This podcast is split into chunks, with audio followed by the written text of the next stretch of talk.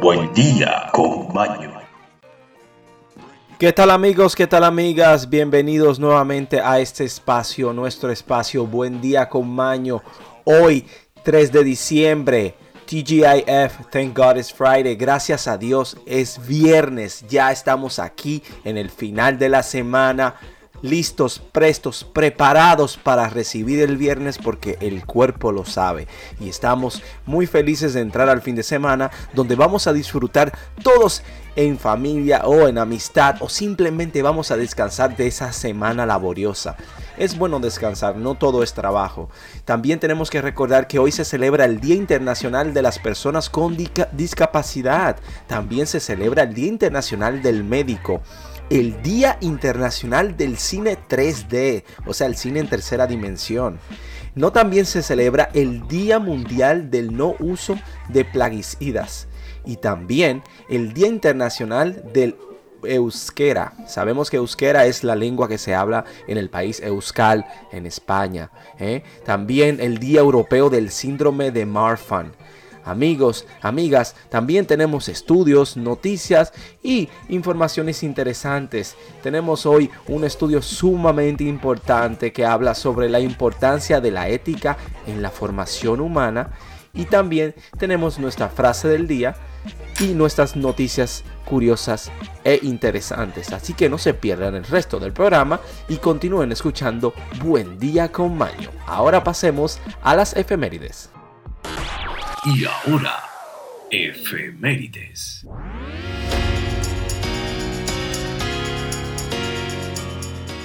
Un día como hoy, en el año 115, en Antoquia, Turquía, en la noche sucede un terremoto de 7.5 grados en la escala sismológica de Richard, intensidad de 10 en la escala de Mercalli, dejando un saldo de 260.000 muertos. En el año 915, el Papa Juan X corona a Berenguino I de Firuli como sacro emperador romano. En el año 1563, en Trento, norte de Italia, se celebra la vigésima quinta y última sesión del Concilio de Trento. En el año 1798 en España se comienza a invulcar la vacuna antivirólica. Y en el año 1799, en el marco de la Segunda Coalición, el esfuerzo monárquico de detener la Revolución Francesa, el mariscal austrohúngaro César de Nagy Mihaly derrota a los franceses en la batalla de Weisloch. En el año 1800, en Múnich, en marco de la Segunda Coalición, el general francés Jean-Victor Marie Moreau derrota a las fuerzas monárquicas del Ardicook Carlos en la batalla de Hohenlinden. Esta victoria, junto a la del primer cónsul Napoleón Bonaparte en la batalla de Montenegro, obliga a los austríacos a firmar armisticio. Amigos, amigas, esto es todo por las efemérides, ahora pasemos al estudio que habla sobre la importancia de la ética en la formación humana informaciones y educación.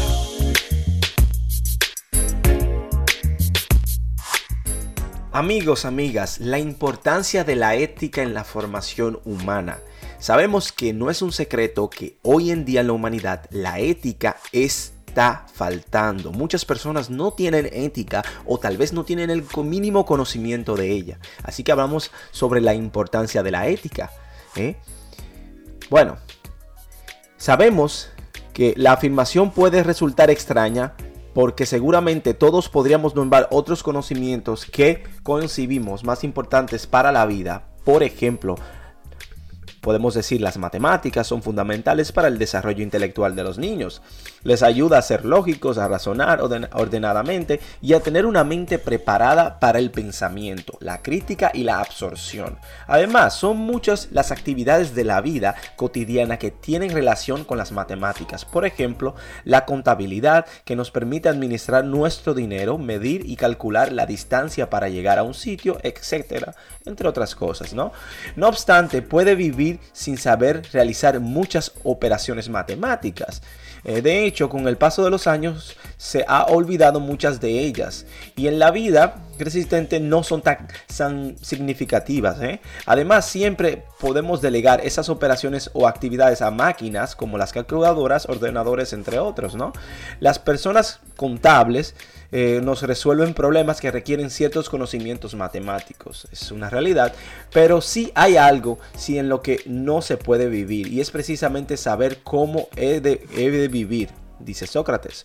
Uno de los primeros filósofos morales entendió que la ética no trata de algo insignificante, sino que de cómo debemos vivir y por qué. ¿Puedo vivir sin saber qué hacer con mi vida?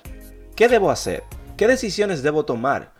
¿Cómo lo debo orientar? ¿Cómo vivir una vida limitada de forma plena y satisfactoria? Y sobre todo, ¿cómo puedo ser feliz? Todo ser humano se plantea estas cuestiones dependiendo de cómo se respondan el resultado de su vida vivida. Puede ser feliz, auténtica o satisfactoria o no. Todo es más estresante si pensamos que la vida, una vez vivida, ya no admite una segunda oportunidad. La respuesta es evidente, pero cuidado, la ética no es un manual de instrucciones que permite aprender a vivir aplicando unas normas concretas según este caso. Entonces, ¿qué ofrece la ética y para qué puede servir? Entre otras muchas cosas, la ética contribuye a formar seres humanos autónomos capaces de razonar, decidir y encontrar por sí mismos el sentido que quieren darle a su vida. Seres conscientes, actores de su vida, capaces de interactuar con el prójimo, la comunidad y con su entorno. La ética sirve para conocer y valorar el significado de la dignidad personal, de la libertad, del bien, de la verdad, además de ayudar a reflexionar sobre los principios que orientan la conducta también a conciliar hábitos de conducta moral que ayudan a planificar la propia vida. A nivel colectivo, la ética contribuye a asumir responsablemente los deberes y ejercer los derechos en el respeto a los demás, practicar la tolerancia y la solidaridad entre las personas y ejercitarse en el diálogo afianzando los valores comunes de una sociedad participativa y democrática. Así que amigos, amigas, la ética es importante. Hemos enumerado una cantidad de, razones por la cual lo es. Así que es importante que inculquemos la ética en nuestros hijos, amigos y conocidos y todo aquel que entendamos que esté necesitado de ética, invitarlos a conocerla y a nosotros mismos conocer aún más de ella porque nunca se termina de aprender. Esto es todo amigos, pasemos ahora a las noticias. Ahora, noticias desde todo el mundo.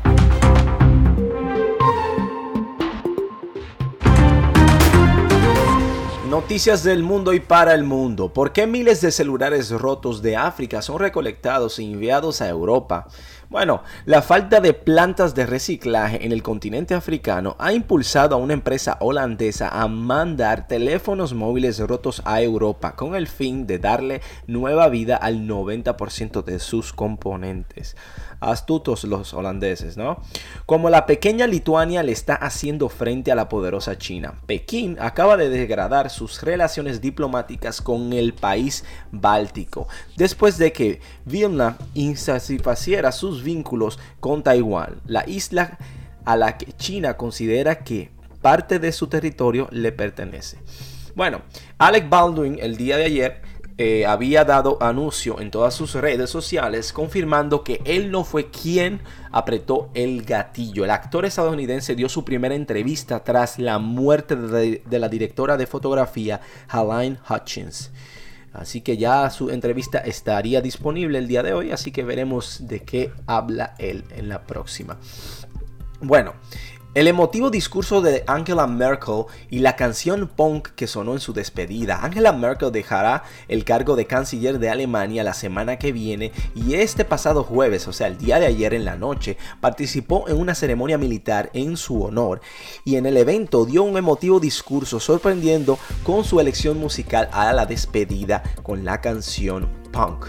Bueno, el veredicto de la BBC sobre West Side Story de Steven Spielberg. El próximo 10 de, diciembre se estrenará la nueva versión de este clásico musical.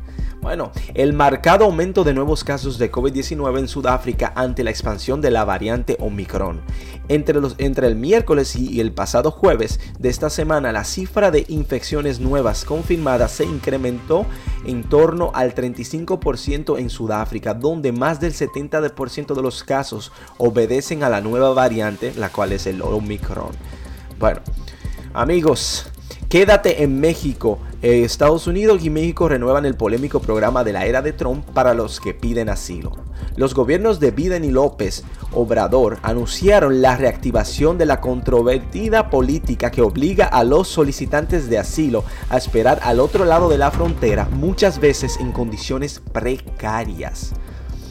Sí, ¿Y por qué Canadá tiene una reserva estratégica de miel de arce cuyo barril vale 20 veces más que uno de petróleo? Ante el riesgo de la pertuberancia en el suministro del sirop, los productores canadienses acudieron a su reserva estratégica para surtir el mercado, pero ¿de dónde surgió esta idea? Hmm, es una estrategia inteligente. Bueno, amigos, amigas, esto es todo por las noticias. Ahora pasemos a la despedida del programa y no se pierdan el fin de semana disfrutando en familia.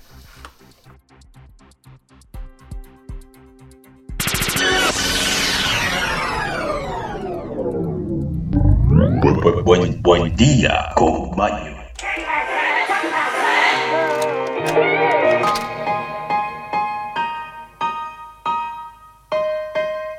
Amigos, amigas, todo lo que empieza debe terminar y nuestro espacio en conjunto ha llegado a su fin, pero no es tema de tristeza, todo lo contrario es tema de alegría porque ya saben ustedes que hoy es viernes y el cuerpo lo sabe. Estamos listos, prestos, preparados y por lo menos en mi ventana nace el sol, estás fuerte, ardiente, o sea que va a ser un fin de semana muy lindo y muy bonito y lleno de positividad para ustedes y amigos ya estamos en diciembre, estamos celebrando la antesala navideña, estamos todos preparados para celebrar en familia, en conjunto de amistad, con los amigos. Así que la frase que tenemos que compartir el día de hoy es cuando otros me abrazaban pensaba en ti. Por eso no quería verte, porque sabía que ya no podía dejarte. Harukin Murakami Amigos, amigas, hagan el bien sin mirar a quién, pero sobre todo sean felices. Feliz resto del día y feliz fin de semana. Hasta la próxima y nos vemos el lunes.